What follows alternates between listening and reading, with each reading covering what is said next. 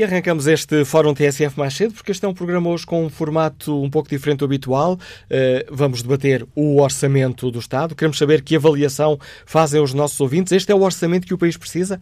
Ele responde às necessidades das famílias e das empresas, como argumento ao Governo?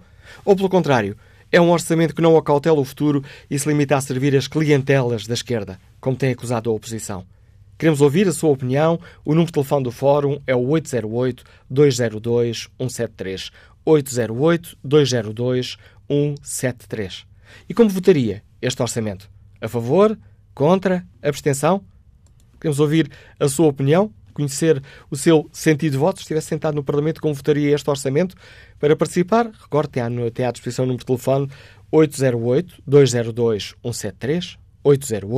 808-202-173 para participar no debate online. Tem à disposição o Facebook e a página da TSF na internet, onde pode também responder à pergunta como votaria o Orçamento do Estado para 2018 e neste momento o Orçamento de Estado chumbava. 61% dos ouvintes que já responderam ao inquérito votavam contra, 39% a favor. E começamos este fórum mais cedo, porque vamos acompanhar uh, a intervenção do Ministro Mário Centeno no Parlamento. É como Ministro das Finanças que abre este segundo dia de debate do Orçamento de Estado para 2018.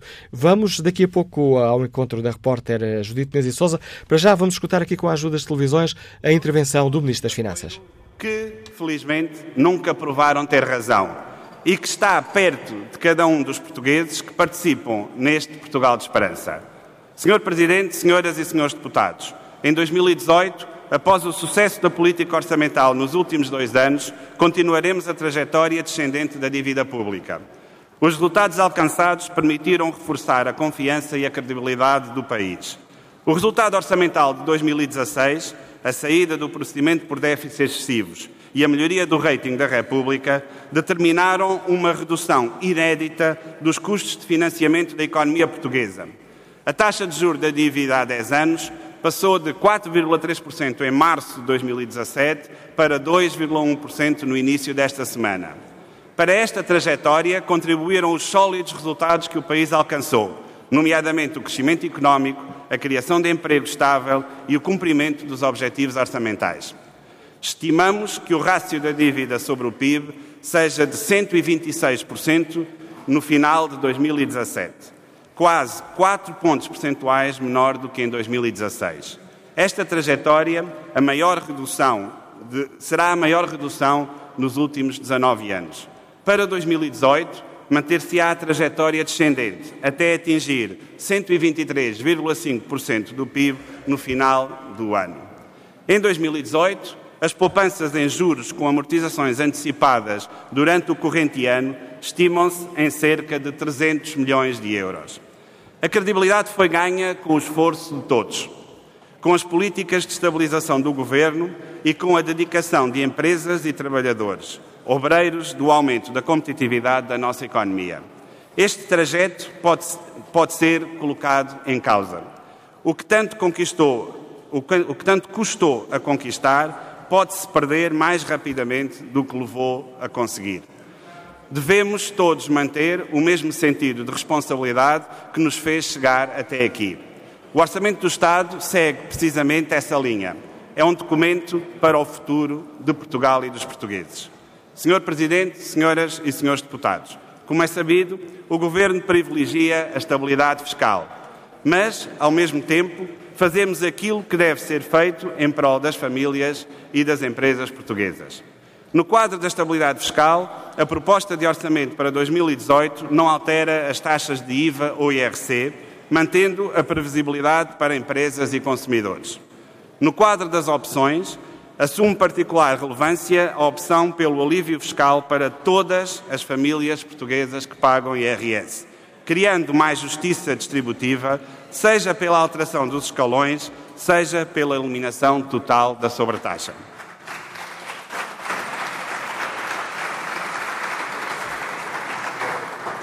Todos os portugueses vão pagar menos IRS por cada euro que ganharem em 2018. E, senhoras e senhores deputados, a proteção fiscal em sede de IRS abrange, como não podia deixar de ser, os rendimentos mais baixos.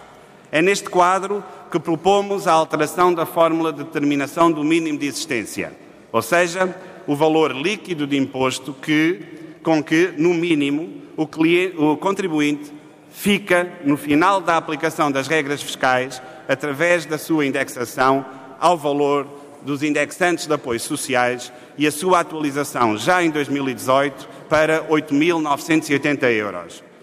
Assim como através do alargamento da sua aplicação aos trabalhadores independentes, que até ao momento não beneficiavam desta garantia, que era um exclusivo de pensionistas e trabalhadores por conta de outrem.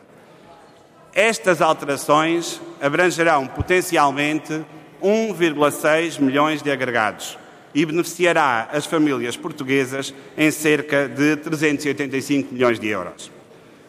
Também como reforço da proteção aos trabalhadores independentes, o Orçamento do Estado para 2018 garante, à semelhança do que sucede já com os trabalhadores dependentes e com os pensionistas, que os seus rendimentos não possam ser penhorados na totalidade.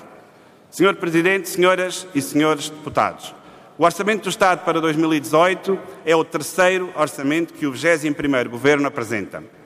Nunca houve necessidade de medidas adicionais e muito menos de orçamentos retificativos que se vinham tornando uma regra, que eram tão só o reflexo da falta de rigor orçamental dos paladinos da austeridade. Crítica direta ao último governo PSD-CDS. Ao longo destes dois anos, plano que chegamos ao dia de hoje.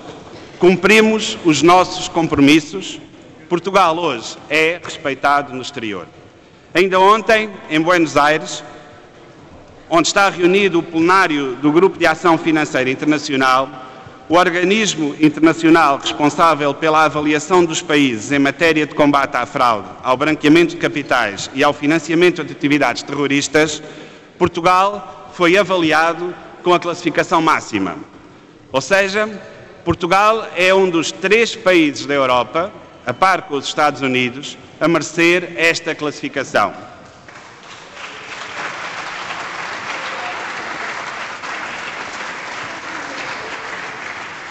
Esta nota máxima reconhece o trabalho que temos feito na transparência das atividades económico-financeiras, qualificando Portugal como o país onde é seguro investir e onde a preocupação com a origem dos fundos investidos é levada muito a sério. Isto é da maior importância para a credibilidade do nosso sistema financeiro.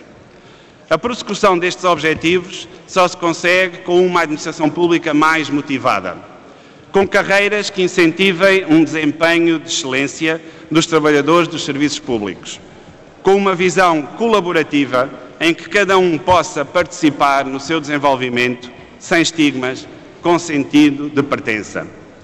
O orçamento que apresentamos é, assim, um orçamento de rigor. Ninguém entenderia se assim não fosse. O futuro constrói-se a partir da redução do endividamento, com investimento de qualidade e com progresso técnico incorporado, mas também da melhoria dos serviços públicos, sejam eles de saúde, educação ou transportes. O Orçamento de Estado para 2018 é um orçamento de futuro para o futuro de Portugal. Muito obrigado. São exatamente as mesmas palavras utilizadas ontem por António Costa, quando disse que este é um orçamento do futuro, mas também de continuidade, garantia de credibilidade. Dizia ontem eh, António Costa, repetiu hoje Mário Centeno, citando eh, o caso de Portugal ter sido distinguido como eh, um dos países onde é seguro investir. Era seguramente uma farpa para as bancadas do PSD e do CDS, que durante os primeiros tempos da nova maioria foram sempre dizendo que a esquerda a partilhar as responsabilidades governativas daria uma má impressão para os investidores. Agora, PSD, Eduardo Pacheco, primeira intervenção. Das Finanças. Senhor Ministro das Finanças, o senhor e a sua política personifica, como muito poucos, aquele, aquele lema do economista famoso que dizia que no longo prazo estamos todos mortos. Mas com esta alteração, é que para si, no médio prazo, estamos todos mortos ou melhor ainda, não existe amanhã. E como não existe amanhã, o que interessa é o presente.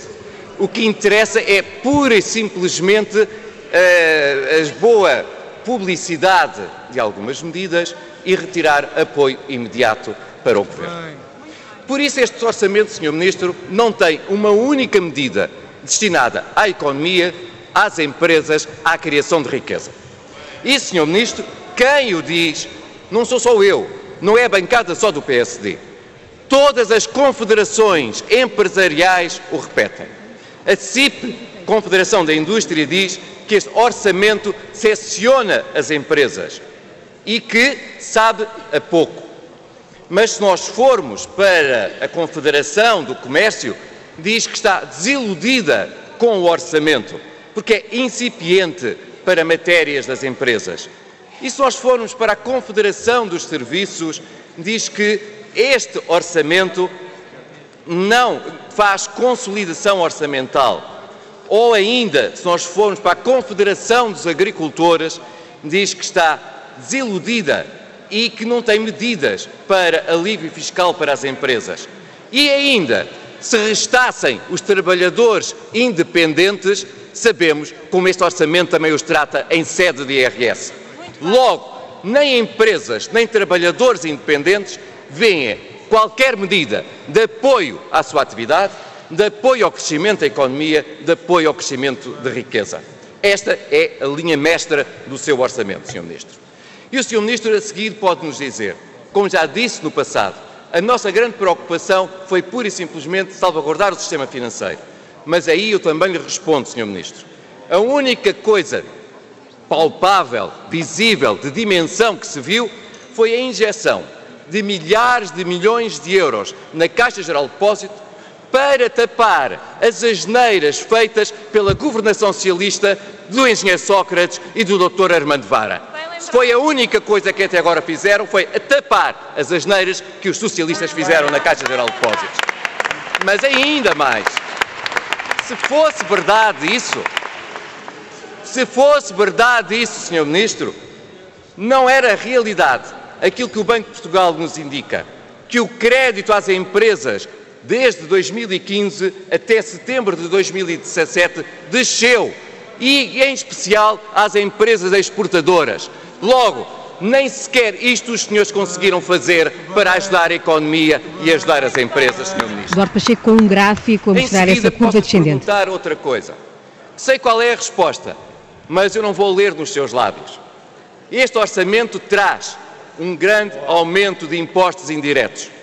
Traz aumento de impostos indiretos que compensam a descida de algumas normas de impostos diretos. O Sr. Ministro vai nos dizer, não é verdade. As nossas projeções não nos indicam isso. E eu respondo-lhe, também no ano passado o Senhor nos garantiu isso.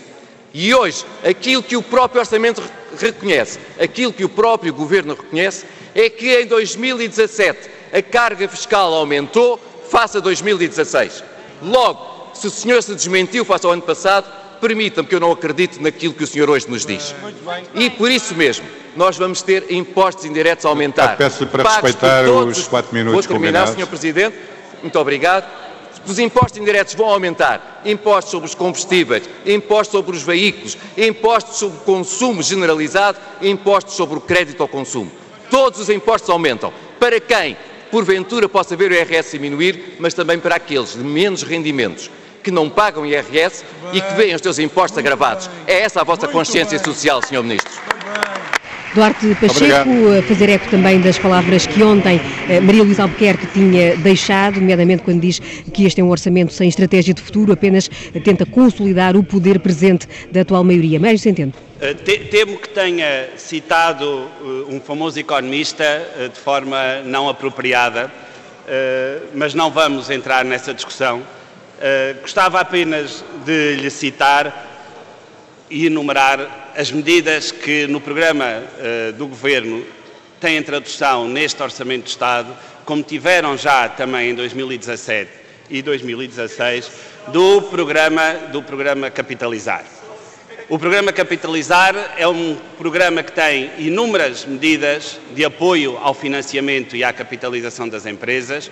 Lançámos diferentes, variadíssimas linhas desse programa em 2017 e estão previstas mais três linhas em 2018, a linha capitalizar, a linha capitalizar exportação e a linha capitalizar midcap, que são formas de apoio direto e efetivo às empresas que, eh, de facto, necessitam de financiamento num contexto, Sr. Deputado, em que não é. Ninguém ignora, a economia portuguesa continua a ter necessidade de desalavancar face ao excessivo endividamento que eh, registou no passado recente e isso reflete-se em alguns indicadores que o Sr. Deputado citou. E é verdade, o crédito em Portugal tem que ser dado de forma mais conscienciosa, de forma mais efetiva, para apoiar os verdadeiros bons projetos que podem, esses sim, alavancar no investimento o crescimento da economia portuguesa. E isso, hoje, o sistema financeiro está muito mais capaz de fazer. Também a Caixa Geral de Depósitos, porque o que este governo fez foi algo que o anterior não conseguiu fazer, que foi capitalizar a Caixa para colocar a Caixa ao serviço da economia e da sociedade portuguesa.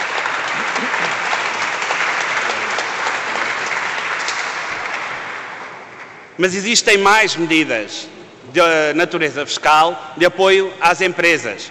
Existem medidas que alargam a todos os credores o benefício fiscal à conversão de créditos em capital, que já é concedido este ano aos suprimentos dos sócios.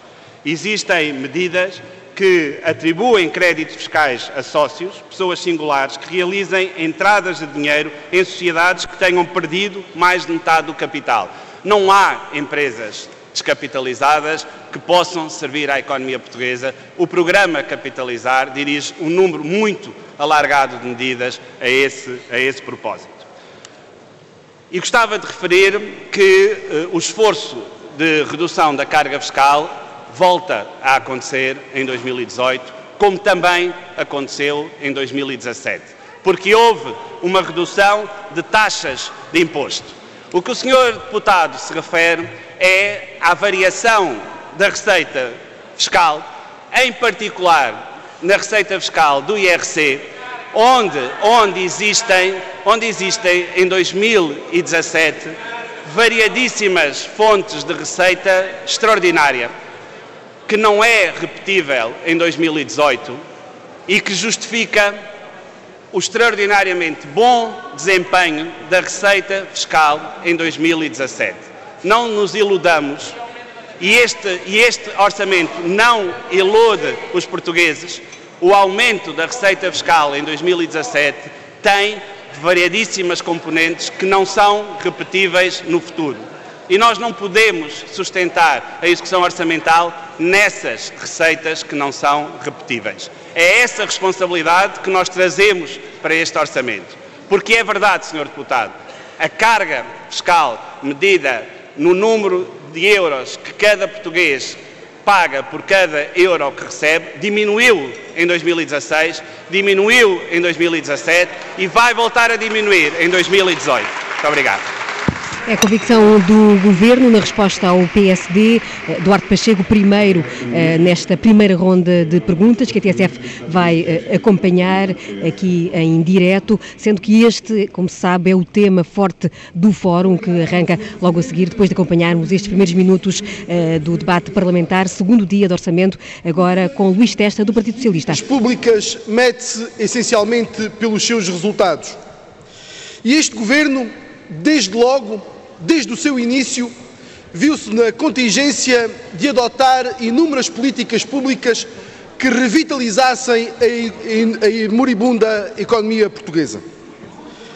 Desde logo, o plano Capitalizar contribuiu para que hoje tivéssemos a economia como temos, pujante e significativamente contribu contribuinte do sucesso português. O, plano, o programa Capitalizar tem, na verdade, 84 medidas. E dessas 84 medidas, 71 estão em execução ou em curso. E, portanto, o sucesso deste programa Capitalizar é evidente. Financiou 856 milhões em 12.516 operações, atingindo 12.413 empresas. Se isto não significa o sucesso de uma política pública, o que é que significa? Este governo apostou na reestruturação empresarial. Era preciso induzir medidas para que as nossas empresas se pudessem modernizar. Aplicou medidas ao nível da fiscalidade para que as mesmas tivessem capacidade, cumprindo as suas obrigações, de não se verem afogadas nesse mesmo cumprimento. Ao nível da inovação, apostou no empreendedorismo, criando inúmeras medidas para as empresas de base tecnológica, denominadas startup, apostou na criação de um programa que ajudasse a reindustrializar o país, Indústria 4.0, e apostou na transferência de conhecimento da ciência e do meio universitário para as empresas. Estas políticas públicas tiveram resultados nós não nos podemos esquecer, aliás, ontem o Sr. Primeiro-Ministro já o recordou, quando este governo entrou em funções, apenas 4 milhões de euros do Portugal 2020 tinham chegado às empresas.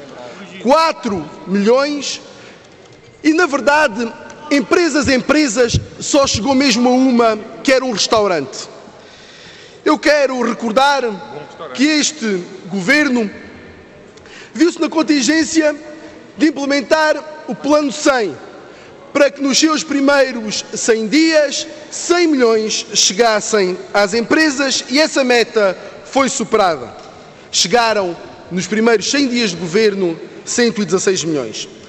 Depois, impulsionados pela ambição, implementaram o Plano 450 e previram que até final de 2016 pudessem chegar às empresas 450 milhões de euros e essa meta foi novamente superada. Chegaram 477 milhões de euros. E mais recentemente foi implementado o Plano 1000, que previa que até final de 2017 pudessem chegar mil, mil milhões de euros às empresas. E essa meta já foi revista em alta porque só até final de agosto chegaram 957 milhões de euros às empresas.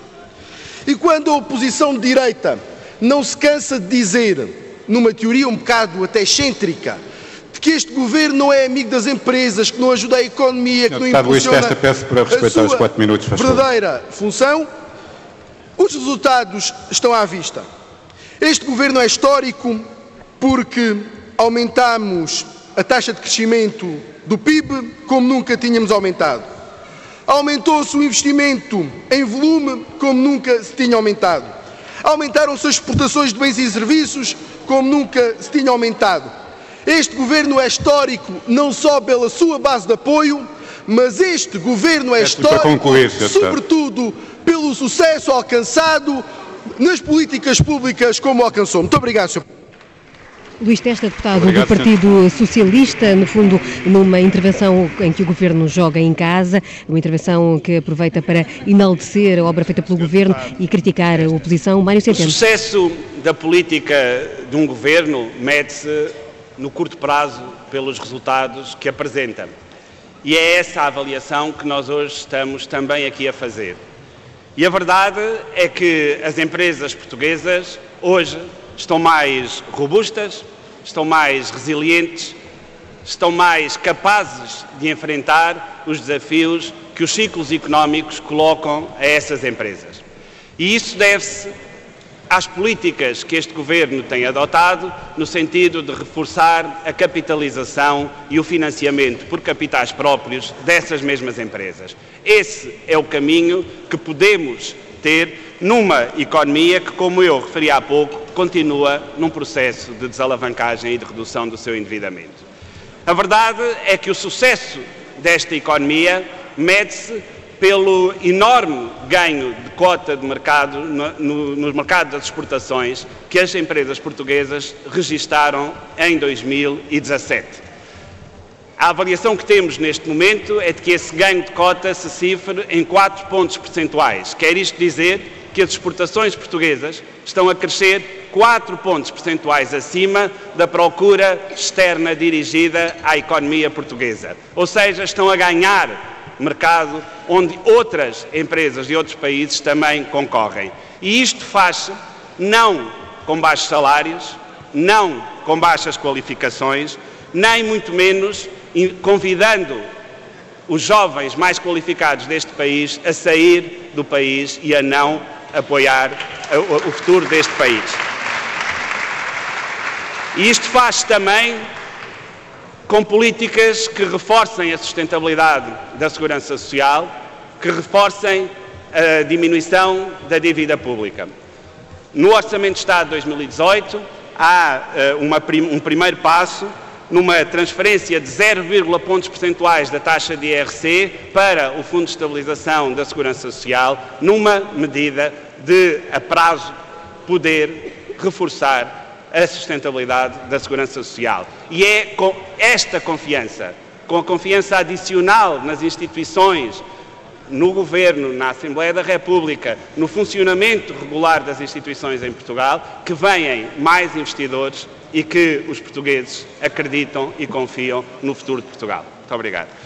Mário Centeno, a sublinhar, ainda há pouco, na intervenção inicial, tinha referido o facto de ontem, eh, numa organização que fiscaliza eh, não só eh, o branqueamento de capitais, o combate ao branqueamento à fraude e ao branqueamento de Portugal ter surgido bem colocado. Mariana Mortágua, uma das parceiras da nova maioria do Bloco de Esquerda com o Governo. Mas também sobre a execução dessas políticas. E há pontos neste debate em que estamos de acordo e há pontos em que certamente estamos de desacordo. E começava pelos pontos em que estamos de acordo. Quando em 2013 o governo PSD e CDS orçamentou 400 milhões para a saúde, mas depois executou menos mil milhões, isso é um corte. E estamos de acordo. Quando, nos quatro anos de governo da direita, o valor efetivamente gasto na educação se reduziu 400 milhões de euros, isso é um corte. Estamos de acordo. E também estamos de acordo. Nos últimos dois anos, o orçamento da saúde subiu 846 milhões, executados, e já sem contar com cativações. E isso é um reforço orçamental e estamos de acordo. E também estamos de acordo que o orçamento da educação nos últimos dois anos já subiu tanto quanto aquilo que foi cortado em quatro anos pela direita. E, portanto, houve um reforço orçamental de educação e estamos de acordo. Mas, passando os pontos em que estamos de acordo, também temos divergências. Temos divergências a começar pelas metas do déficit que o Governo elegeu e como isso é ou não é uma prioridade face às outras prioridades do país. Mas temos uma outra divergência, talvez mais de fundo, que tem a ver com a forma como encaramos a natureza deste Orçamento do Estado, das verbas e metas nele inscritas. É que no contexto de um governo minoritário, que é viabilizado por uma maioria parlamentar com diferentes partidos, que apoiam esse, esse, governo, as verbas nos programas orçamentais da saúde, da educação, da ciência, da cultura, da economia, enfim, as verbas do orçamento não são autorizações máximas de despesa, são compromissos políticos sobre investimento público. E por essa razão, e por ordem de razão, as metas estabelecidas nos orçamentos que aprovamos para o déficit não são metas indicativas, são compromissos políticos mínimos que não podem ficar por cumprir. E é por isso, Sr. Ministro, que ninguém compreende que todos os anos o déficit que é votado na Assembleia da República por todos os partidos que compõem a maioria parlamentar esse déficit vá sempre além da meta que aqui foi estabelecida. E todos os anos, apesar do déficit ir além da meta, fiquem verbas por executar nos serviços públicos. São os equipamentos que os serviços públicos precisam e não têm autorização de despesa. É o pessoal que é preciso substituir e não é substituído. É a formação de capital do Estado que ficou no ano passado muito aquém daquilo que tinha sido orçamentado. E as cativações não são todo o problema que nós temos na falta de execução de despesa, mas são um problema muito importante que temos na falta de execução de despesa. E são também uma divergência que temos. Reconhecemos, obviamente, que as cativações são um instrumento de gestão orçamental, mas é verdade que elas são um instrumento de gestão orçamental pouco transparente, e não é de agora, sempre foram pouco transparentes, e também é verdade que elas têm sido muito elevadas nos últimos tempos. O Bloco tem-se batido por três alterações de execução da política orçamental. Em primeiro lugar, para que haja um escrupuloso cumprimento da execução das verbas do orçamento que aqui são aprovadas e isso tem como consequência um escrupuloso cumprimento sobre as margens do déficit. Isto quer dizer margens zero de déficit. O déficit aprovado tem que ser o déficit apresentado no final do ano, sem qualquer margem. Em segundo lugar, transparência nas cativações. Registamos a introdução de uma cláusula de transparência na Lei do Orçamento do Estado, queremos ir mais longe na especialidade, assim o faremos. Mas queremos também uma redução substancial do nível de cativações, não só em valor absoluto, mas em percentagem da despesa. Iremos apresentar na especialidade medidas sobre a saúde, mas queremos um compromisso político do Sr. Ministro face a estas três propostas, exigências do Bloco de Esquerda, quanto aos níveis de execução orçamental. Muito obrigada. Com a Breda Mortágua a dar voz, assim, a uma das preocupações que a esquerda tem feito sentir, depois do ano passado, no orçamento eh, do ano passado e na aplicação, terem ficado eh, cativadas muitas verbas que a esquerda queria ver aplicadas, por exemplo, eh, nos serviços públicos.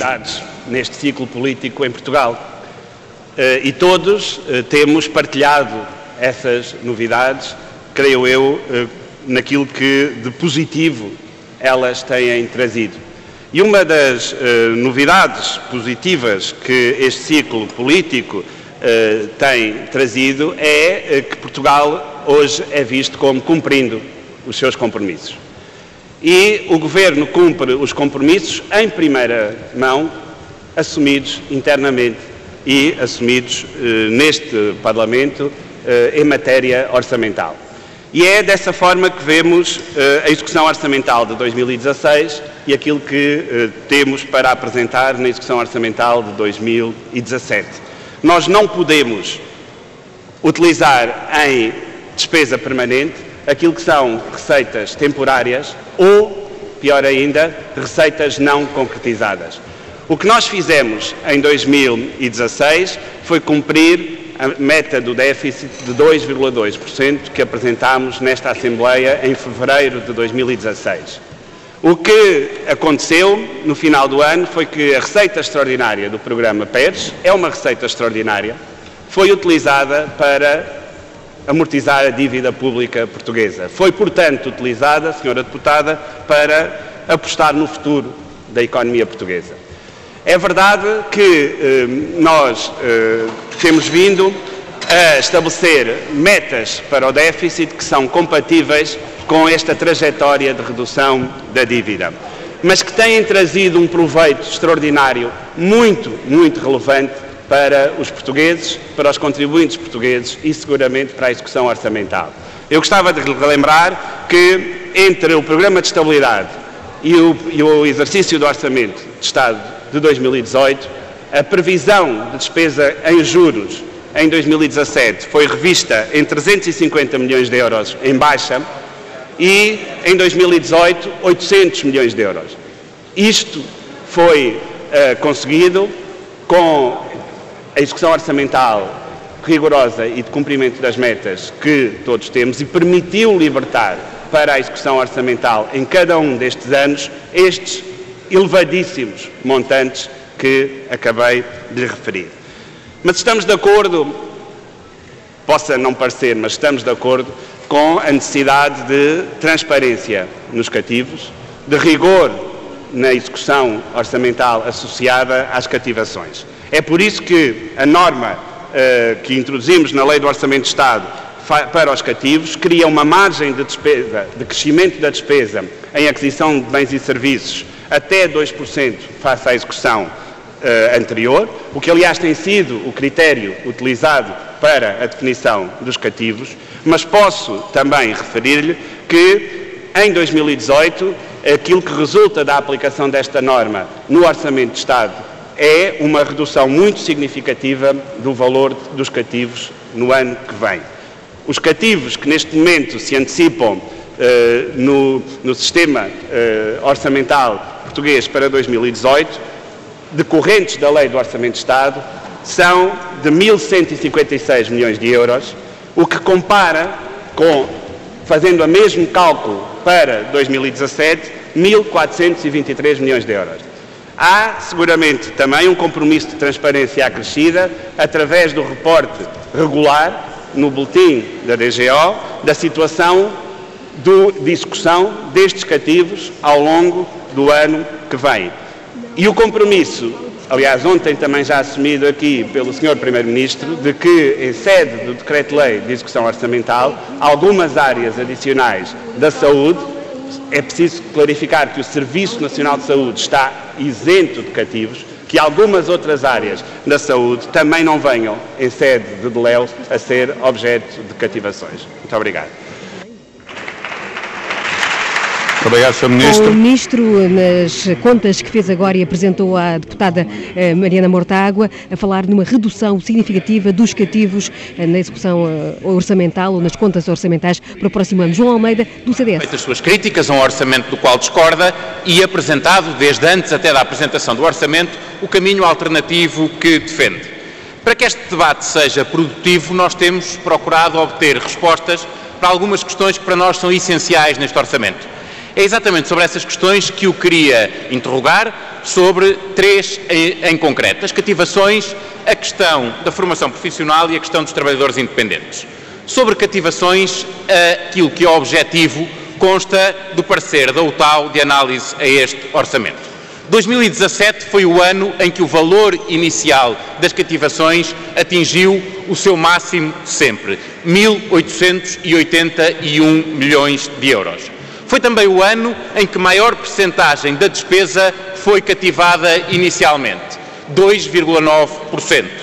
Foi também o ano em que, até agosto, é certo, houve menor descativação daquilo que estava cativado, 37,7%. Mas já 2016 tinha tido apenas 46% das verbas iniciais descativadas, o que só encontrava paralelo em 2016 em 2010, peço desculpa, também com o governo do Partido Socialista. O que isto nos diz é que o que está a ser feito com as cativações não tem paralelo histórico. Aquilo que está a ser feito com as cativações é transformar aquilo que teoricamente é um instrumento de gestão num instrumento de corte e num instrumento de falta de transparência. E por isso, Sr. Ministro, é preciso, num debate orçamental, nós sermos muito claros. Este é o terceiro orçamento deste Governo. Nos dois governos anteriores, as cativações foram utilizadas com um fim diferente daquele que eram utilizadas no passado. Os senhores dizem que não. E para que assim não seja, é preciso responder a questões claras. Estão os senhores disponíveis para que o nível de cativações desse orçamento, que o tal já disse, que no mínimo é igual àquilo que acontecia no orçamento anterior, vá para níveis idênticos àquilo que existia numa altura muito mais complexa, na altura em que governava o PSD e o CDS, que tínhamos a Troika e que tínhamos menos cativações. Estão disponíveis para ter um máximo de cativações idêntico àquele que existia no tempo da Troika?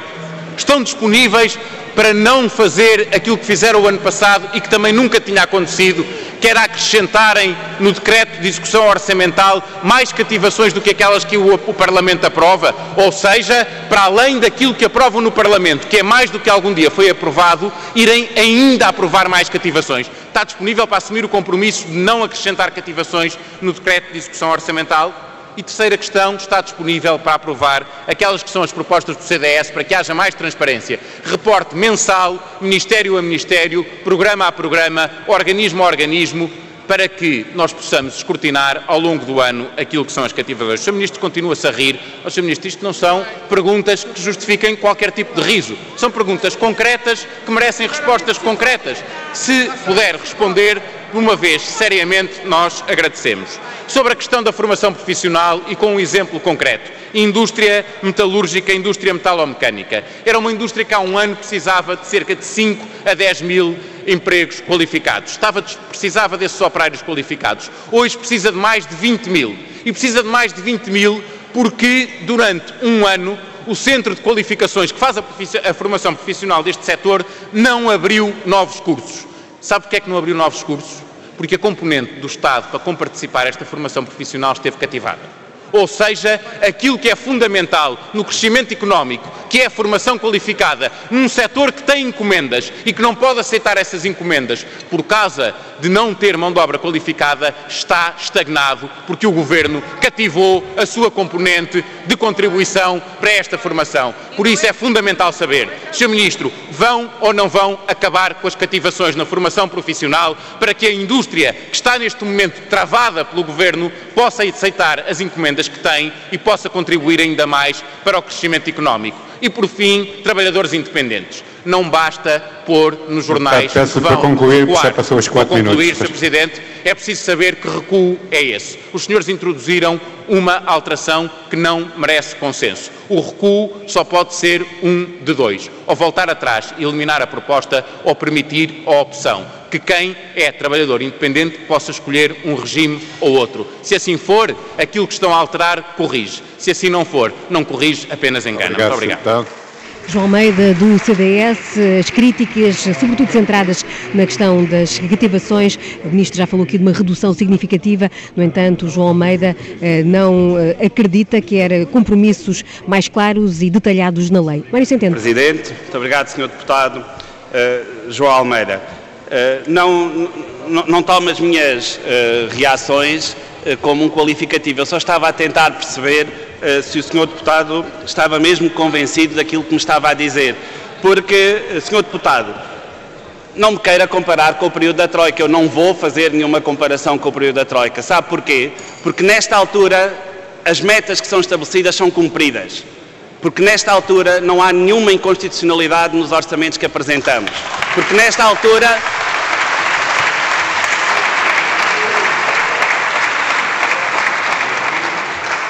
Porque nesta altura nós não estamos a apresentar nenhum orçamento retificativo e porque nesta altura não há derrapagens orçamentais. É outro período, Sr. Deputado, é outro período. E outro período rege-se por outros princípios. E, portanto, as cativações são seguramente um instrumento de gestão orçamental do qual o Governo não abdicará. E, portanto, e, portanto como nós já afirmamos neste debate, nós vamos fazer um nível de cativações no ano que vem que é inferior ao de 2017. Nós vamos fazer um nível de cativações que é adequado a um exercício de responsabilidade orçamental que tem que, tem que incluir para a gestão orçamental do ano corrente um conjunto de verbas que permitam, que permitam reagir a riscos que podem vir a acontecer ao longo do ano e que a execução orçamental tem que trazer acautelada. Retificativos não são exercícios de humildade. Retificativos são exercícios que, que são trazidos a esta casa por causa de maus cálculos orçamentais, por causa de irresponsabilidade orçamental. E já este ano, infelizmente, assistimos a tragédias às quais, obviamente, todos os serviços públicos e o Estado têm que reagir e a forma de fazer isso e de acautelar essa capacidade de reação é, seguramente, através de uma execução orçamental responsável, transparente e que permita conseguir esses objetivos. É evidente que o mesmo se aplica à formação, à formação profissional e, portanto, todos os programas de formação profissional vão ser concretizados e em relação aos trabalhadores independentes, o que eu gostaria, o que eu gostaria de lhe dizer é que desde a primeira hora, desde o primeiro debate que aqui tivemos sobre todas as medidas orçamentais, o Governo está disposto para clarificar, para corrigir o que tiver que ser para corrigir. Não é uma matéria, não é uma matéria de pôr em causa aquilo que foi o princípio de justiça fiscal de abrangência dos trabalhadores independentes de um conjunto de benefícios que até hoje lhes estão vedados. E é importante que todas as medidas sejam lidas no seu conjunto e que não entremos num debate de política que não é aquele que interessa aos portugueses, que é aumentar a justiça fiscal, aumentar a transparência e que todos, do ponto de vista da, da, da, da máquina tributária, sejam tratados da mesma forma. Muito obrigado. Mário Centeno a exaltar-se ali um bocadinho Obrigado, dentro daquilo Tem que ele um costuma esclarecimento, exaltar. Deputado eh, não queria ser comparado do com a anterior gestão do PSD-CDS, eh, sobretudo naquilo que Mário Centeno vai sublinhando, eh, ter sido uma irresponsabilidade na gestão que levou à apresentação de orçamentos retificativos. Paulo Sá, do PCP. têm também uma função redistributiva, devendo promover escolhas que garantam uma repartição mais justa e equitativa da riqueza nacional. Com a intervenção e o contributo decisivo do PCP, o Orçamento de Estado para 2018 faz escolhas nesse sentido, aliviando os impostos de milhões de contribuintes de rendimentos mais baixos e intermédios. por via do mínimo de existência, do dobramento de escalões do IRS ou do IVA dos instrumentos musicais, introduzem-se elementos de justiça na política fiscal e invertem-se opções erradas do passado. Registamos com agrado que o Governo se aproximou das propostas do PCP. Aproximação que permitiu avanços que beneficiam milhões de contribuintes, mas que a opção do Governo fica ainda aquém daquilo que seria desejável e possível para a construção de uma política fiscal mais justa e adequada às necessidades de desenvolvimento do nosso país. Na especialidade, o PCP continuará a bater-se para que o orçamento do Estado possa incorporar outros elementos de justiça fiscal em particular aqueles que dizem respeito à tributação mais adequada dos grupos económicos, das grandes empresas e dos cidadãos com rendimentos muito elevados. Sr. Ministro das Finanças, o anterior governo PSD-CDS impôs em 2015 o congelamento do valor do mínimo de existência, sabendo perfeitamente que essa medida prejudicava severamente os contribuintes de rendimentos mais baixos. O PCP, na altura, denunciou esse esbulho fiscal e bateu-se nos últimos 10 anos pela sua reversão. E, fruto da nossa persistência, o mínimo de existência é aumentado, permitindo que mais de duas centenas de milhares de agregados familiares com rendimentos baixos tenham um alívio no IRS Positiva é ainda a opção de permitir que, pela primeira vez, os trabalhadores independentes possam também beneficiar da aplicação do mínimo de existência, medida que significa, na prática, que muitos trabalhadores independentes ficarão isentos do pagamento de IRS. Com o... Com o contributo decisivo do PCP, processa neste Orçamento de Estado o aumento do número de escalões de IRS, garantindo um alívio fiscal para 2 milhões e 800 mil contribuintes do segundo e terceiro escalões, alívio que poderá ascender a quase 300 euros por contribuinte. Por proposta do PCP, o Orçamento de Estado contempla ainda um desagravamento de IVA para os instrumentos musicais e, assim, a partir do próximo ano, os músicos poderão adquirir os seus instrumentos de trabalho a um preço mais reduzido, medida justa e que estimula a criação e fruição artísticas.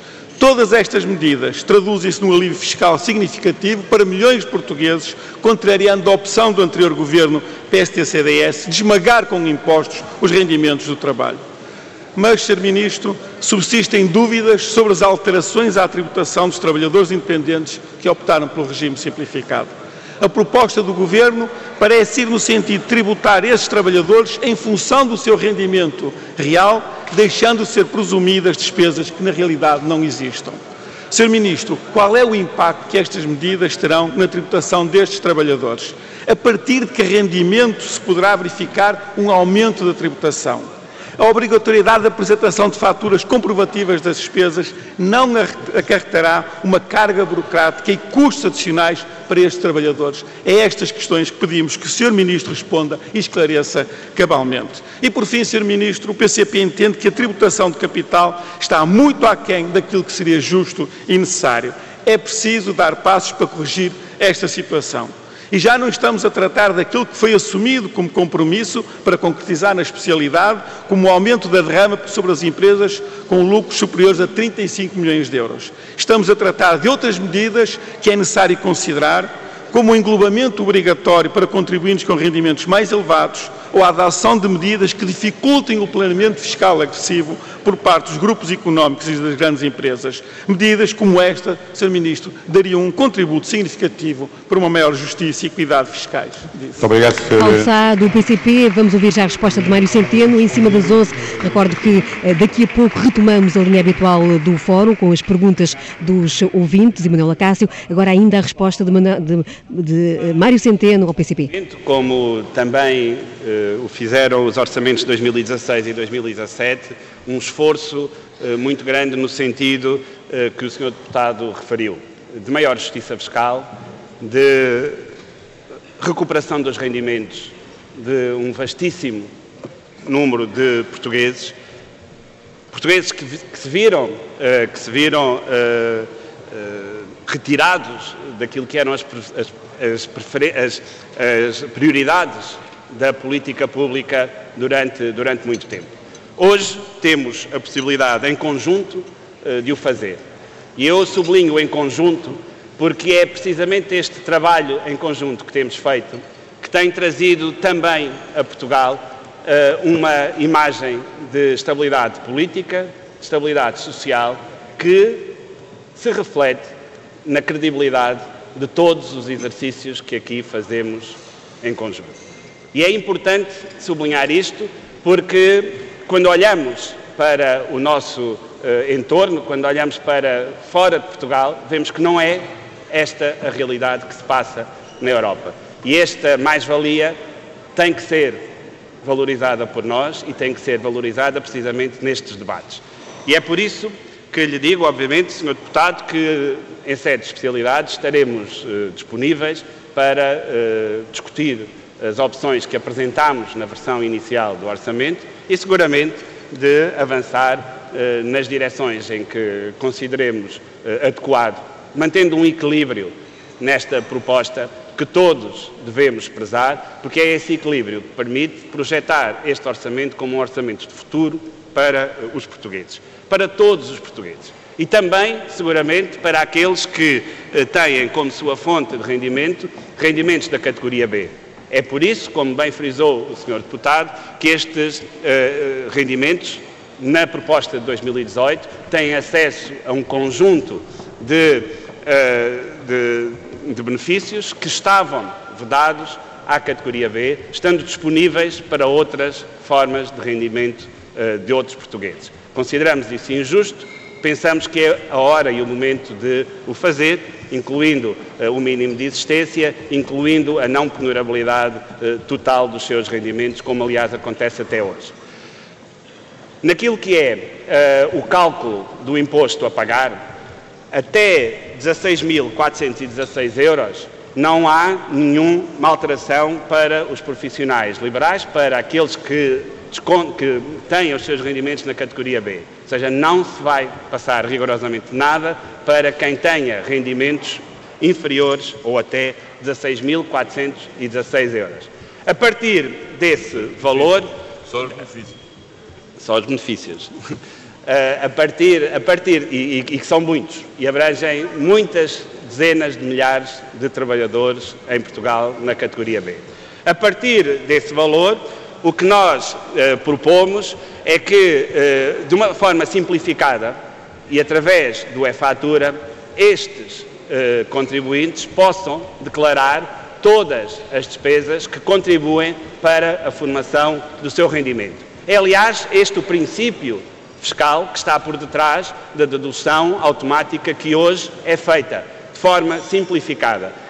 Vai ser possível a estes contribuintes continuar a abater ao seu rendimento aquilo que é um, a componente de uh, custos para, que contribui para a formação desse rendimento. Desse ponto de vista, não esperamos, sendo adequada uh, uh, a, a, premissa fiscal de que aquele abatimento corresponde a custos associados à formação do rendimento, não esperamos que haja nenhum efeito fiscal nesta dimensão.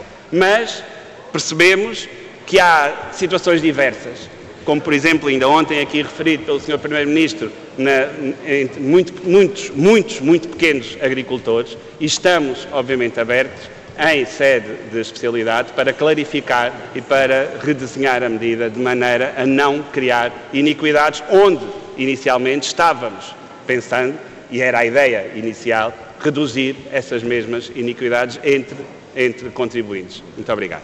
É a clarificação que a esquerda também exige. Ainda hoje, esta manhã, na opinião habitual às sextas-feiras, Francisco Louçã dava conta que esse eh, deverá ser seguramente um dos pontos em que eh, os parceiros da esquerda e o PS se vão entender para clarificar a lei. Agora já Luís Ferreira, dos Verdes, a encerrar esta primeira eh, ronda. Grado de todas as bancadas, mas as preocupações sociais estão visíveis neste Orçamento de Estado. Há, há de facto um esforço neste orçamento para promover a justiça social. Mas se este orçamento promove a justiça social, é porque há uma inversão das políticas que foram seguidas pelo governo PSD-CDS. Eu, aliás, a este propósito, queria aqui reforçar aquilo que o Sr. Ministro disse ali da tribuna, porque as políticas de austeridade que, com que tivemos que aguentar durante aqueles penosos quatro anos, não se tratava de facto de nenhuma inevitabilidade, era uma opção, como aliás agora se está a verificar. E por isso é que nós dizemos que se este orçamento promove a justiça social, é porque há uma inversão eh, de políticas. Talvez por isso este Orçamento de Estado não tenha a simpatia daqueles que pretendiam perpetuar o empobrecimento dos portugueses e as políticas de austeridade e que continuam a entender que os rendimentos e os direitos que foram retirados às famílias não deveriam ser devolvidos. Mas ainda bem que assim não é, ainda bem que a opção foi outra. E não é porque este orçamento, à semelhança dos outros dois últimos orçamentos, devolve direitos e rendimentos. E os exemplos não faltam. As pensões e as reformas vão ter aumentos, os trabalhadores da administração pública vão recuperar direitos e rendimentos, nomeadamente com descongelamento da progressão das carreiras e a reposição das respectivas remunerações até ao final da legislatura, mas também com o pagamento por inteiro do trabalho noturno e das horas eh, extraordinárias. Eh, mas há também neste Orçamento de Estado mais justiça fiscal e esta justiça fiscal é visível no que diz respeito aos rendimentos de trabalho, é visível por duas vias. Por um lado, com o reforço da natureza progressiva do IRS, que decorre da introdução de dois novos escalões, que passam de 5 para 7, beneficiando os rendimentos mais baixos e os rendimentos intermédios. Mas visível também no aumento do valor para efeitos da, do mínimo de existência. E quando nós falamos do mínimo de existência, falamos não só do aumento do valor, o que só por si vai promover uma nova dimensão ao universo das pessoas abrangidas, mas falamos também do alargamento do mínimo de existência aos trabalhadores independentes que até agora não podiam beneficiar desta faculdade, o que, a nosso ver, aliás, constituía uma gritante injustiça. Era uma injustiça que era necessário remover, como, aliás, faz agora este Orçamento de Estado. Ora, com estas mexidas no mínimo de existência, nós vamos ter um universo mais alargado de famílias a beneficiar dessa garantia. E eu gostava, Sr. Ministro, que nos dissesse eh, quantos trabalhadores independentes ficam a ganhar em termos de IRS com este Orçamento de Estado, eh, só no que, no que diz respeito ao alargamento do mínimo de existência aos trabalhadores independentes. Ou seja, o Sr. Ministro já referiu o universo total das pessoas que vão passar a beneficiar desta uh, garantia, mas a pergunta uh, focalizava-se apenas no universo de trabalhadores independentes que ficam agora abrangidos pelo mínimo de existência com estas alterações que decorrem do Orçamento de Estado para 2018. E já agora, Sr. Ministro, também creio que era importante saber, e se o Sr. Ministro pudesse avançar essa informação, seria útil, gostaríamos de saber qual o impacto orçamental das alterações no mínimo de existência. Muito obrigado. Foi uma das uh, conquistas, por assim dizer, dos parceiros da esquerda, a inclusão deste ponto sobre o mínimo. Uh, e agora a resposta ainda uh, de Mário Centeno, quando Ferro Rodrigues já, já pretendia avançar com o debate. Mário Centeno a responder aos virtudes. Muito obrigado, Sr. Presidente. Muito obrigado, Sr. Deputado José, José Luís Ferreira. O, o, conjunto de alterações que propomos em matéria fiscal, em particular na categoria B, como eu referi há pouco, eh, vão no sentido de eh, desagravar as condições eh, de, em, matéria fiscal de, desses trabalhadores. Para 90% dos trabalhadores da categoria B, nós garantimos que, que são aqueles que têm rendimentos inferiores ou iguais a 16 mil euros, nós garantimos que não há nenhum agravamento fiscal, antes, pelo contrário, através da introdução da, eh, do mínimo de existência, alguns verão a sua situação fiscal desagravada.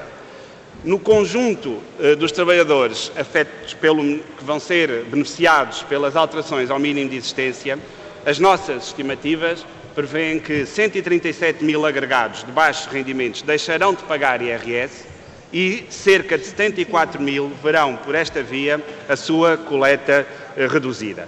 Esta é, é, este o sentido desta medida, é uh, um, uma medida de redução da carga fiscal daqueles que têm menos rendimentos e uh, o Orçamento de Estado de 2018 promove para todos os contribuintes em sede IRS uma redução da carga fiscal mas ela é particularmente concentrada nestes contribuintes de menores rendimentos. Muito obrigado.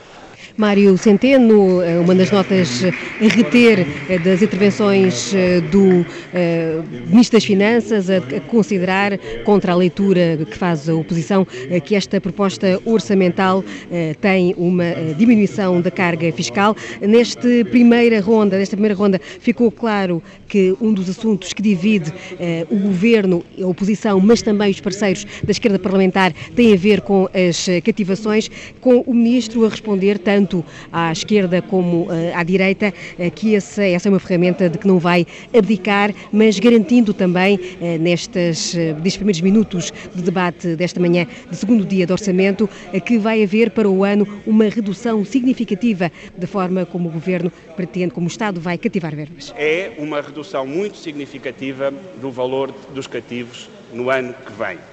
Os cativos que neste momento se antecipam eh, no, no, sistema uh, orçamental português para 2018, decorrentes da Lei do Orçamento de Estado, são de 1.156 milhões de euros, o que compara com, fazendo o mesmo cálculo para 2017, 1.423 milhões de euros. A esquerda e a direita queriam que o governo travasse ainda mais eh, este nível de cativações, mas eh, Centeno deixou claro que é uma ferramenta da qual o governo não pretende abdicar. As cativações são seguramente um instrumento de gestão orçamental do qual o governo não abdicará.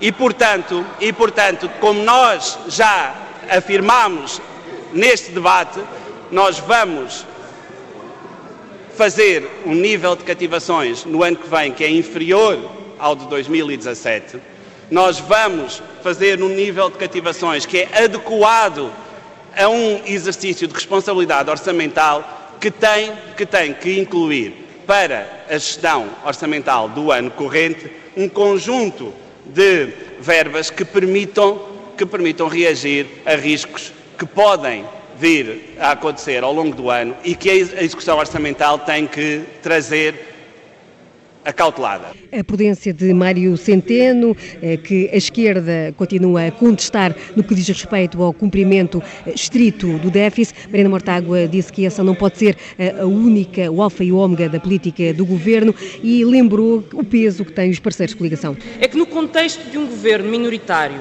que é viabilizado por uma maioria parlamentar com diferentes partidos que apoiam esse, esse governo, as verbas nos programas orçamentais da saúde, da educação, da ciência, da cultura, da economia, enfim, as verbas do orçamento não são autorizações máximas de despesa, são compromissos políticos sobre investimento público.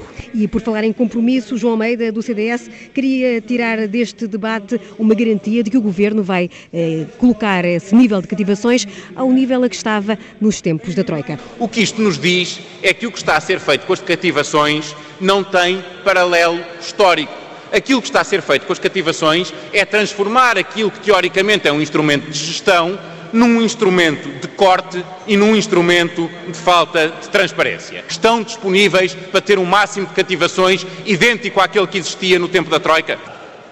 Não me queira comparar com o período da Troika. Eu não vou fazer nenhuma comparação com o período da Troika. Sabe porquê?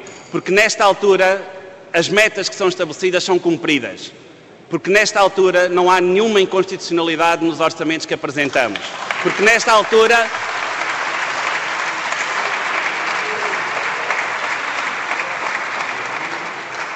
Porque nesta altura nós não estamos a apresentar nenhum orçamento retificativo e porque nesta altura não há derrapagens orçamentais. É outro período, Sr. Deputado. É outro período. A exclamação de Mário Centeno, num dos eh, retratos sonoros deste debate, que Manuela Cássio vai prosseguir dia fora até à votação final global marcada lá para o final da tarde. E com a equipa da TSF no Parlamento, composta pelas Judite e Sousa e pelo Hugo Neutel, para nos darem conta de tudo o que se passar no Parlamento, retomamos aqui o formato mais habitual do Fórum TSF, com espaço para análise e ao comentário dos nossos ouvintes. Hoje perguntamos se consideram que este é o orçamento de que o país precisa. Ele responde às necessidades das famílias e das empresas, como argumento ao Governo, ou, como tem acusado a oposição, é um orçamento que não acautela o futuro, que serve apenas os grupos de interesses mais uh, ruidosos, que serve apenas, já ouvimos essas palavras, as clientelas dos partidos da esquerda. Queremos ouvir a opinião dos nossos ouvintes. Como votariam este Orçamento de Estado? É esta a pergunta que está no inquérito que fazemos em tsf.pt e olhar aqui para os resultados, eh, tendo em conta a votação dos nossos ouvintes, o orçamento chumbava. 63% dos ouvintes votariam contra este orçamento do Estado, 36% votariam a favor. E que avaliação faz Carlos Duarte, chefe de serviços, que nos liga de Caldas das Taipas? Bom dia. Bom dia, Carlos Duarte. Carlos Duarte? Eu vou ouvir, não é daqui.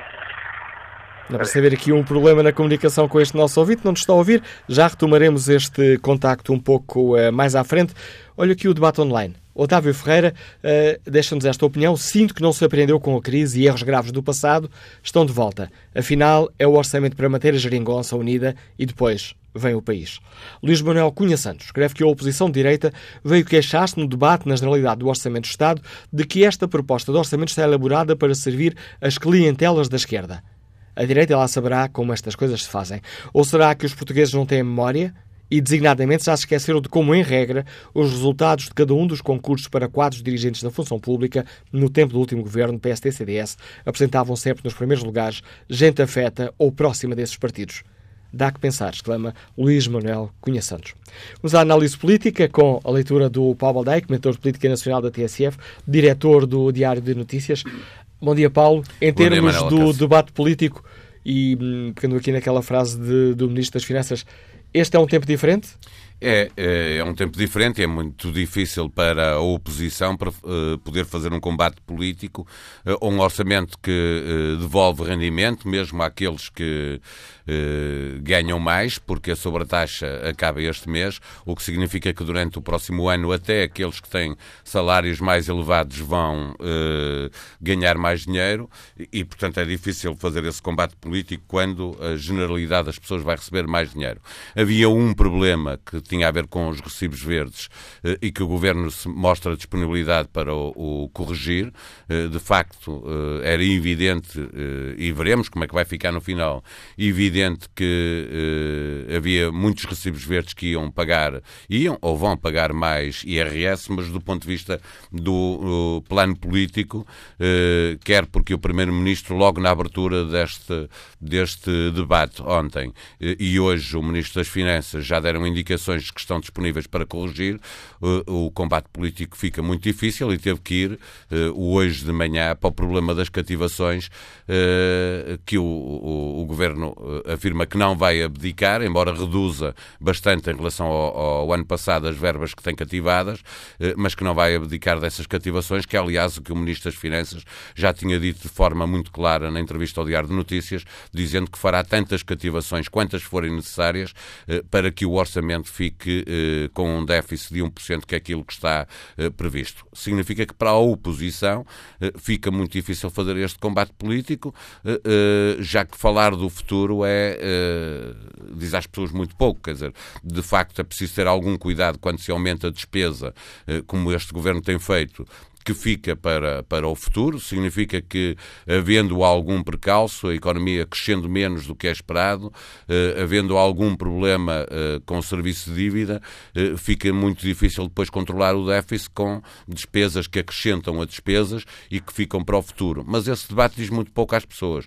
Eh, as pessoas não ganharam medo, eh, o país não aprendeu muito eh, com aquilo que aconteceu em 2011 e isso vê-se fora do orçamento vê-se na vida das pessoas, com o crédito ao consumo aumentar outra vez, as pessoas novamente a comprar em casa, eh, significa que se o país eh, eh, faz assim a sua vida, tem muito pouca disponibilidade para aceitar um discurso político que apela ao receio do que pode acontecer no futuro, porque as pessoas não aprenderam para a sua própria vida, não estão à espera que o Estado faça de modo diferente.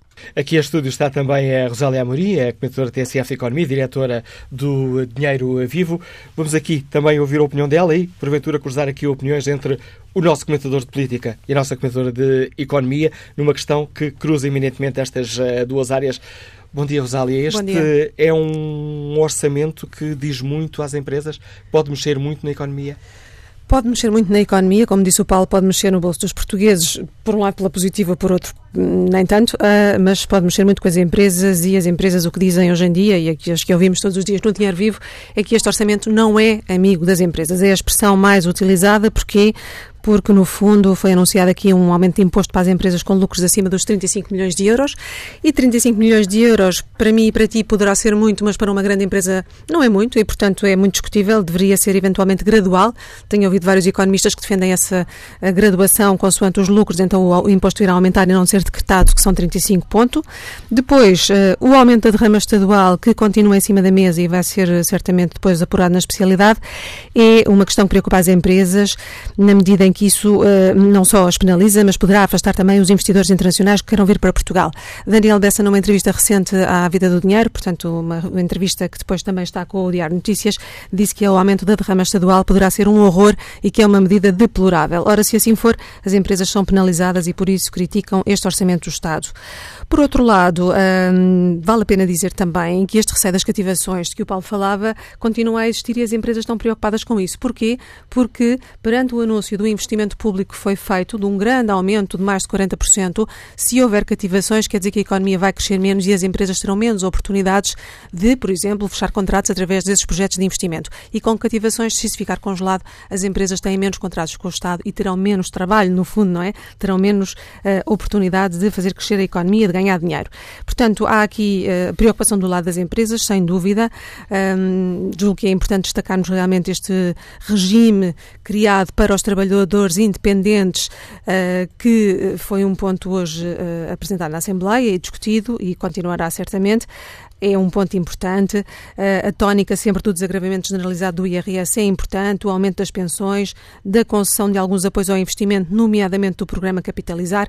Tudo isso são notas importantes. Portanto, não há aqui só uma nota negativa neste Orçamento de Estado, há notas positivas, mas é importante dizer também que há muitos receios daquilo que possa vir a ser agora fechado na especialidade. Pondo as coisas de uma forma, porventura, demasiado simplista, é um orçamento melhor para as pessoas e pior eh, para as empresas? Assim, a partir eu diria que sim. Não sei se o Paulo concorda comigo, mas não, as pessoas estão. Não, as pessoas estão. As empresas, eh, desculpa, as empresas são, uh, são, pessoas. são pessoas. São pessoas, também é verdade. São feitas por pessoas mesmo, o empresário, o acionista, os trabalhadores, tudo aquilo que for mal para uma empresa é mal para as pessoas. E, portanto, isso deve, é um ponto de vista político que um governo tem que ter em conta. Eu, eu não estou tão pessimista em relação às empresas. É verdade que não há efeitos diretos neste orçamento muito favoráveis às empresas, no sentido que foi abandonada a reforma do IRC que previa uh, uma diminuição de IRC e as empresas já estão a contar com isso. As empresas precisam de um bom clima económico, precisam que o país esteja a crescer, que as pessoas uh, possam ter consumo e, acima de tudo, precisam de uh, ser capazes. Há, há, há, muito dinheiro para utilizar uh, que implica com o Orçamento de Estado, mas que tem a ver com, com o dinheiro que chega da Europa. Uh, o, o, quadro comunitário de apoio que está em vigor vai entrar no próximo ano. É assim, é normal. Eles começam sempre devagarinho, vão ganhando velocidade e depois entram em velocidade cruzeiro. É aquilo que vai acontecer. E, portanto, o Estado e as empresas estão a contar muito com o quadro comunitário de apoio que tem que entrar em força na economia portuguesa.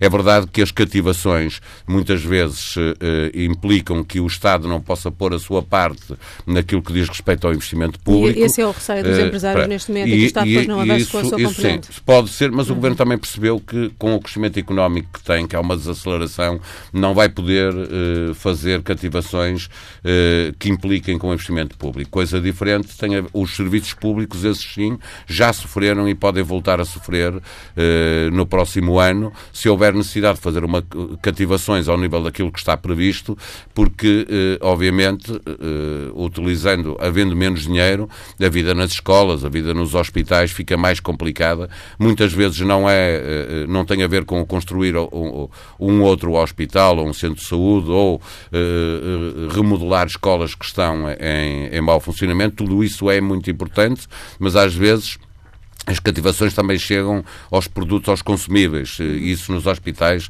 eh, obviamente, que tem, eh, que tem implicações. Mas eu acho que os, os empresários eh, estão com um otimismo em relação ao que se passou este ano e ao que se prevê para o próximo ano, mas que tem a ver com o efeito geral da economia, que está melhor, é? está a crescer, embora haja uma desaceleração. O ganhou uma folga também. Ganhou, e os empresários tinham expectativas muito baixas em relação a este governo, causa de, da geringonça que o suporta no, no Parlamento, uh, ultrapassaram essa fase e, portanto, estão hoje mais disponíveis para investir, estão hoje mais disponíveis para exportar, para fazer um esforço que as empresas têm que fazer, mas depois uh, está muito, o perigo deste orçamento está uh, muito no exterior. Nós olhamos aqui para a Espanha, para onde metade das pequenas e médias empresas exportam a quase totalidade daquilo que exportam e percebemos que se houver uma crise económica, e ela pode acontecer aqui ao lado em Espanha, por causa do que está a acontecer na Catalunha, de repente nós temos eh, metade das eh, PMEs aflitas eh, porque tinham uma expectativa de exportação que depois não se concretiza e isso significa, para pequenas e médias empresas, significa muitas vezes a sua sobrevivência. Portanto, este orçamento não acautela perigos. Conta que tudo corra bem. Se alguma coisa correr mal, as empresas serão as primeiras a pagar e depois logo a seguir os trabalhadores. Manel, deixa-me deixa concordar com, com, o Paulo nesta leitura, portanto, não acautela perigos, seja do ponto de vista da exportação, seja do ponto de vista do turismo, não é? Nós estamos a viver um bom turismo e ainda bem, que bom que é, traz emprego, traz rendimento, mas também é muito vulnerável a qualquer situação de insegurança que possa vir a surgir, enfim, entre outras catástrofes naturais que possam acontecer. Uh, do ponto de vista das exportações, só uh, voltar ao ponto que o Paulo referiu, realmente Espanha é uma preocupação e, e, poderá destabilizar muito aquilo que são as nossas exportações para o país vizinho, que, que é um dos principais mercados, como é óbvio, além da Alemanha, e por outro lado, uh, tem havido também uma grande preocupação das empresas relativamente aos mercados da lusofonia. Angola, Moçambique ainda não recuperaram o seu fogo económico, eram responsáveis por uma grande parte das exportações, mas neste momento, também, a verdade seja dita, os empresários fizeram um esforço de encontrar novos mercados e conseguiram na América Latina, por exemplo, na Colômbia, Colômbia, no México, crescer muitíssimo as exportações, isso tem sido muito importante. Ao mesmo tempo, houve outra vez um folgo interessante no leste da Europa, nomeadamente na Polónia, onde tem havido um crescimento. E, portanto, esse mérito dos empresários deve ser reconhecido, está a ser feito e, no fundo, a, a necessidade de aguçou engenho, como se costuma dizer em bom português, e tem havido essa procura de outros mercados. Isso também é importante, é importante que os empresários não estejam dependentes do Estado, do Estado uh, e daquilo que decidir o poder político, porque muitas vezes o que aconteceu uh, em Portugal uh, foi as empresas, as grandes empresas estarem tão dependentes uh, daquilo que o Estado determinava que, que devia ou podia ou ser feito, é? que depois, uh, depois deu a geneira, não é? Uhum. E esse, esse efeito positivo de, de uma maior autonomia para os empresários, que os obrigou a si próprios a, a depender menos do Estado, uh, é um benefício para todo o país, porque as economias precisam de estar, com, de ter empresas que estão livres, de, não estão à espera de que o Estado possa decidir ou deixar de decidir. Manel, já que estamos a falar de empresas independentes do Estado, eu acho que é importante também referir que nós estamos agora uh, nas vésperas de, de, de, um acontecimento muito grande em Portugal, que é o Web Summit. Estas startups que estão a nascer todas hoje em dia já não estão nesta lógica dependentista. Não querem depender do Estado, não estão à espera dos contratos públicos. São empresas que vivem para o mundo, exportam para o mundo e isso também faz com que o paradigma económico português tenha vindo a mudar. Nem todas as startups são boas ou têm sucesso ou são exemplo, mas pelo menos ajudam a que o paradigma económico português tenha vindo a alterar-se e, como dizia o Paulo muito bem, que tínhamos cada vez mais empresas independentes do Estado, que hajam por si próprios, que tenham uma estratégia e não sejam, acima de tudo, subsídio dependentes, que é isso que nós não queremos e não precisamos. E colocando aqui em cima da mesa uma outra análise que é feita, este é um orçamento que favorece, sobretudo, a função pública e não o, os, os trabalhadores privados. É, é uma, uma leitura é uma leitura muito simplista ou, em vossa opinião, pode fazer sentido? Eu acho que uh, faz sentido, mas é simplista.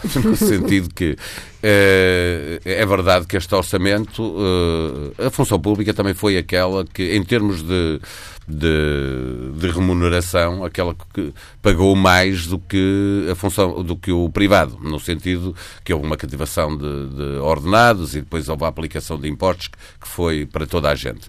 Desse ponto de vista é verdade, sendo que os privados pagaram de uma outra forma que é bastante mais dura, que foi com o desemprego. Eh, na função pública não há desemprego na, na, no privado, ele existiu e muito, agora está uh, a recuperar, uh, mas a verdade é que este orçamento está faire uh, beneficia muito a função pública, porque depois de já ter sido reposto os cortes salariais que tinham existido, agora vão ter os aumentos salariais por via da, da, da progressão nas carreiras e coisa que no público aconteceu ao contrário. Houve a média de salários baixou porque as novas contratações que se fizeram durante o período da Troika e no pós-Troika eh, eh, obrigaram as empresas a isso. Foi preciso haver um ajustamento salarial eh, na média de, de, das empresas e, portanto, enquanto que o privado, do, do seu ponto de vista coletivo, diminuiu o valor dos salários, eh, na função pública ele já foi reposto e agora haverá eh, uhum. algum aumento. Mas é simplista porque, na, em matéria de IRS, o ganho será para todos, portanto, não, não se aplica apenas à, à função pública e o fim da sobretaxa para os salários mais altos eh, diz respeito, sobretudo, eh, ao privado. Portanto, aquilo que não é, de, não é do próximo orçamento, já lá não está, estava previsto para este, o fim da sobretaxa no último eh, escalão beneficia, sobretudo, os trabalhadores do privado. Eu creio que neste ponto o único braço de ferro que persiste aqui em relação ao público tem a ver com o descongelamento das carreiras dos professores, não é? Em que o Bloco de Esquerda reclama e disse mesmo que é inexplicável que não esteja contemplado. Portanto, se há alguém no público que ainda se sente não privilegiado ou não compensado de alguma maneira do tempo da austeridade, poderão ser os professores com este não descongelamento das carreiras, ainda, porque ainda vem a discussão na especialidade. Tenho que concordar com o Paulo de que realmente, eh, enfim, os privados pagaram tudo isto de outra maneira, na altura da austeridade. Houve muitos despedimentos, muita gente no desemprego, salários muito baixos e hoje em dia o que se sente no privado é que ainda não houve uma recuperação, ou seja, as empresas ainda não estão uh, com condições de voltar a recrutar as pessoas que tinham no passado. E, portanto, todos nós hoje trabalhamos mais por dois ou três colegas que antigamente estavam ao nosso redor. E, portanto, isso continua a ver-se nas empresas, o que faz com que o privado tenha a sensação de que este orçamento também privilegia então mais as carreiras da função pública. Claramente, essa, essa nota uh, deve ficar aqui registada. E ainda mais uma questão para a vossa reflexão em termos uh, fiscais, que é aquilo que muitos dos nossos ouvintes pensam ou estarão a pensar que dinheiro é que vão ter no bolso, para além dos desenvolvimentos da economia, para além de tudo isso que pode mexer com a vida deles. O Ministro garantiu que todos vamos mesmo pagar uh, menos IRS. Ouvimos ouvimos do lado da oposição dizer vamos pagar menos IRS, mas vamos pagar muito mais impostos indiretos. É, isso é, sem dúvida. As pessoas vão ter mais dinheiro, mas isso é uma questão, é uma opção política. As pessoas vão ter mais dinheiro disponível e depois a forma como consomem podem fazer uma opção. Eh, eu percebo que eh, que a oposição lembre uh, que o, não, houve um aumento da carga fiscal de 2015 para 2016, atenção. Uhum. Aquilo que está previsto, se compararmos o que está previsto de, de carga fiscal para 2017 com uh, o que aconteceu efetivamente em 2016, a redução é mínima, porque houve um, um aumento da carga fiscal que o Ministro diz que foi por causa de coisas boas, teve a ver com o IRC, que foi cobrado bastante mais do que, do que estava previsto a verdade é que houve um aumento da carga fiscal. Isso significa o quê? Que as pessoas têm mais dinheiro disponível, mas pagam mais impostos quando consomem. Eles são evidentes em, muito, em muitas matérias, algumas delas também é uma questão eh, de opção política, taxar eh, as coisas que fazem mal, que têm demasiado sal, demasiado açúcar, eh, taxar mais produtos que consideramos de luxo ou menos ambientais, como os automóveis, a gasolina, etc. A verdade é que as pessoas, para viver, depois precisam de ter esse tipo de consumos. Eh, é uma opção política que se pode concordar ou não, é dar às pessoas a capacidade de fazerem elas próprias a opção do, do consumo que fazem. Porque a alternativa é pagar mais IRS e pagar menos impostos diretos, significa que é o Estado a fazer a opção pelas pessoas, eh, porque lhes dá menos capacidade de consumo, o que significa que lhes diminui a capacidade de tomarem opções que são as opções que cada um determina para a sua própria vida. Rosália Amorim? Uh, no fundo, aquilo que o Paulo está a dizer é que realmente uh, é dada essa liberdade, não é? E essa liberdade cai muito bem, as pessoas interpretam-no muito bem. Uh, do ponto de vista ideológico, é certamente uma medida que tem muito mais que ver com a esquerda, que domina neste momento o governo. no fundo, dar esse poder ao, ao povo, se assim quisermos. mas também, como, como foi aqui referido, os portugueses não podem depois fazer a sua vida sem pôr gasóleo no carro, sem ter um carro ou sem comprar uma série de coisas. Agora, há impostos que foram decididos no ano passado do fat tax, do açúcar, das gorduras, até o imposto sobre as balas, que na altura deu alguma polémica, eh, que, que farão algum sentido e, portanto, são, se, no caso da fat tax, são produtos que fazem mal à saúde, parece-me que ser eh, uma medida que um, tendencialmente vai acontecer e vai acontecer em todos os países, até porque é uma questão de saúde pública e, portanto, não, não é encaro de forma crítica, mas de forma preventiva até para o sistema de saúde. Este ano, o imposto do sal, o que tem sido discutido é que poderá cair ainda esse imposto do sal, vamos ver se, se assim é até ao final da, da especialidade do Orçamento do Estado. O PCP um, já disse que era contra? Exatamente, e portanto há ali alguma pressão para que isso não aconteça e depois vai prejudicar várias, várias indústrias também que estão Deixa-me só fazer um parênteses, eh, porque nós temos de ter isso em conta. Eu percebo porque é que o PCP diz isso, porque infelizmente, para nós todos e noutros países acontece o mesmo, eh, são exatamente as pessoas com menos recursos que depois têm tendência a consumir mais Sim. este tipo de produtos. Eh, e portanto estamos a, na ótica do PCP, este imposto penaliza os mais pobres penalizando os mais pobres, enfim, poderá, poderá cair, uh, tendo em conta toda a lógica uh, e toda a ideologia que este Orçamento de Estado, no fundo, está a respeitar.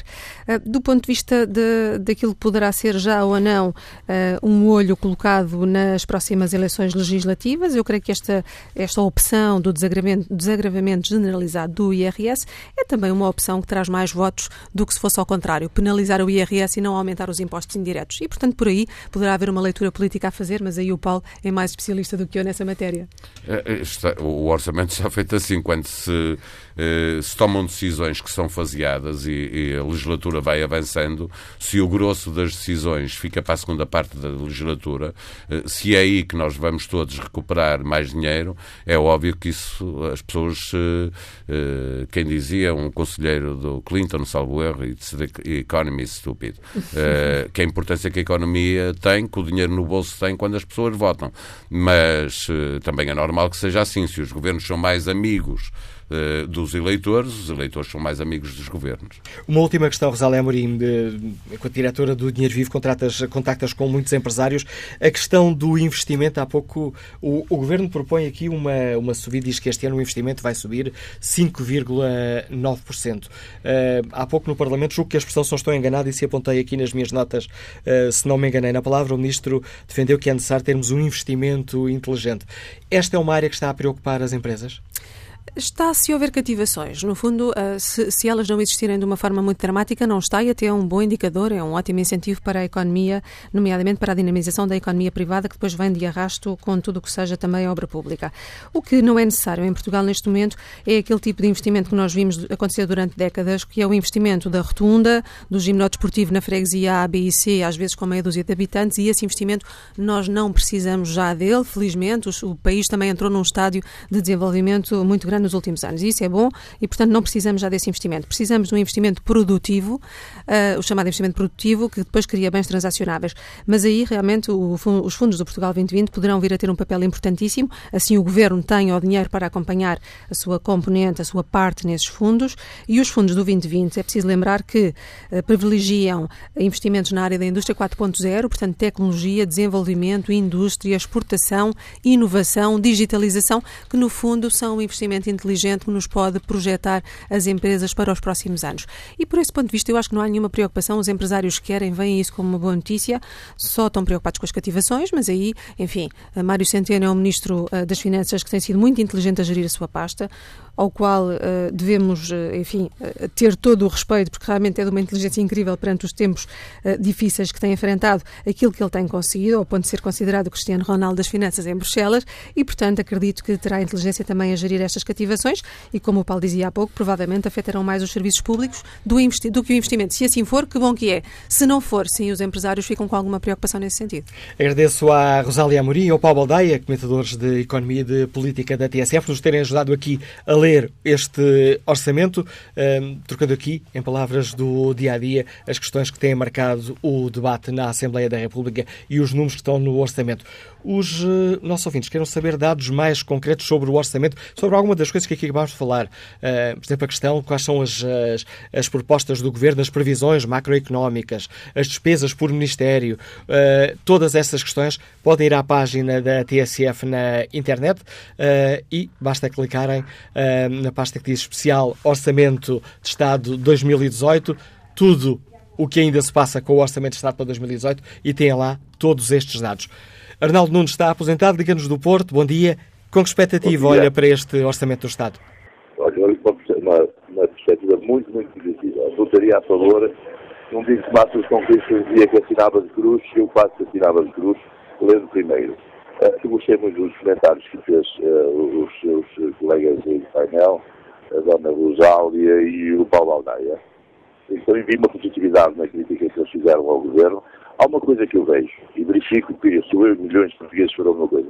Não vemos a direita a, a apresentar propostas positivas.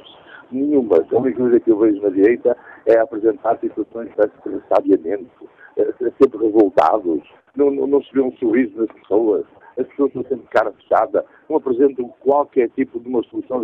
Nós criticamos sim, não está bem, mas a nossa alternativa é esta. Eu faço ideia, se a direita tivesse o governo nesta altura, o orçamento que seria. seria um orçamento, se este não presta para eles, se este é o pior orçamento, como até, até que nos já disse o senhor eh, Pedro Santana Lopes, que é o, o, o orçamento que eu imediatamente votaria contra também, mas isto já sabemos que é a publicidade dos 10 anos de, de, de Marcelo Rebelo de Souza e que agora está refletido nele. Mas, sinceramente, esse orçamento não serve aos portugueses, pelo menos às camadas trabalhadoras e mais pobres. Logicamente, eu, na minha opinião, sendo um aposentado, sofri na pele os quatro anos de aposentadoria da cisma que fizeram aos reformados, não teria conta, eu estaria a favor do senhor. E espero somente é que nas próximas eleições dos portugueses vejam nesses orçamentos que vão continuar, e penso que sim, até o próximo ano, eh, que os portugueses realmente se veem com mais alegria, vivem melhor, os impostos sobre aquilo que não são de vez necessários, eu concordo que o carro não é um bem necessário. Temos uh, uh, transportes alternativos. Quase todas as cidades hoje estão melhores em transportes porque não usar os transportes públicos. A bicicleta agora está na moda, espero que continue na moda também. Mas eu, sinceramente, este orçamento, mais um orçamento de Portugal, tenho a certeza que não haverá nenhum retificativo, tenho a certeza que os portugueses no próximo ano estaremos novamente um pouco melhor do que estivemos este ano. Isso é a minha fé e a minha esperança. Bom dia, obrigado pelo, pelo espaço que me deram. Agradeço a sua análise, Arnaldo Nunes. Vamos agora ao encontro de eh, Oscar Gaspar, que é o Presidente da Ação Portuguesa de Hospitalização Privada e que nos liga de Lisboa. Bom dia. Muito bom dia. Bom dia, Oscar. Aquilo que eu, aquilo que eu posso dizer na, no que respeita à área da saúde é que este orçamento de Estado é, é claramente insuficiente eu diria mesmo que face àquilo que é a realidade, aquilo que nós conhecemos, acaba por ser uma, uma desilusão, porque nós sabemos a atual situação do Serviço Nacional de Saúde e, portanto, é difícil perceber como é que a transferência prevista para o SNS no próximo ano acaba por corresponder a uma redução. Ou seja, em vez de haver um incremento e de haver alguma forma de caminhar-se no sentido de resolver alguns problemas existentes, não, há uma redução face àquilo que é a estimativa de execução em 2017. Ora, é reconhecido por todos os intervenientes e também pelo Sr. Ministro da Saúde que o SNS tem sofrido de subfinanciamento crónico. E, e, portanto, a expectativa é que o Orçamento de Estado para 2018 ajudasse a resolver este problema. E não, não é assim. E, portanto, o subfinanciamento uh, traz, desde logo, aqui três, três aspectos negativos. Porque, por um lado, são as despesas uh, correntes, as despesas de financiamento das próprias organizações de saúde são um bocadinho uh, postas em causa, enfim, todas as pessoas que, que, que, trabalham, que pertencem às instituições do SNS sabem exatamente do que é que eu, que eu estou a falar. Depois, por outro lado, porque como a, verba global para o SNS acaba por ser pequena, não sobra para aquilo que, que, que não é a despesa corrente, ou seja, há pouquíssimas verbas afetas à, à área da prevenção da, da, doença e há poucas verbas afetas também àquilo que é o investimento necessário, ou que seria o investimento necessário em termos do setor da, da saúde. E, por outro lugar, há aqui um terceiro aspecto negativo, que, enfim, que, que nos tem preocupado particularmente, que é em termos da hospitalização privada, como no Conselho Estratégico Nacional de Saúde da, da CIP, que é o avolumar das dívidas. Ou seja, uh, o valor das dívidas do SNS este ano já rondará os 1.250 milhões de euros e não temos dúvidas nenhumas que com este orçamento para o próximo ano o valor da, da dívida aumentará. Há, entretanto, uma declaração do Sr. Ministro do, da, das Finanças, e penso também corroborada pelo Sr. Ministro da Saúde, de que nos próximos meses haverá aqui um instrumento específico para resolver alguns problemas das dívidas do SNS. Uh, esperemos que tal aconteça, não o vemos, uh, de facto, identificado, plasmado no orçamento de, do próximo ano, mas seria bom que, que, que acontecesse. Portanto, em termos de, de, de, resumo, se me é permitido, e puxando aqui de um número, o valor afeto à saúde no Orçamento de Estado para 2018 é 4,25% do nosso PIB. Este valor compara mal com o valor da média da União Europeia ou da OCDE ou, ou outro referencial que tenhamos. E, portanto, aquilo que eu penso que é, que é absolutamente claro e objetivo é que nós estamos a investir menos na saúde em Portugal do que aquilo que era necessário. Obrigado, Oscar Gaspar. Mais um contributo para este Fórum TSF. Passo agora a palavra ao Manuel Sousa Novaes, empresário agrícola, Liga-nos de Barcelos. Bom dia. Bom dia, Manuel Carlos, e bom dia ao Fórum.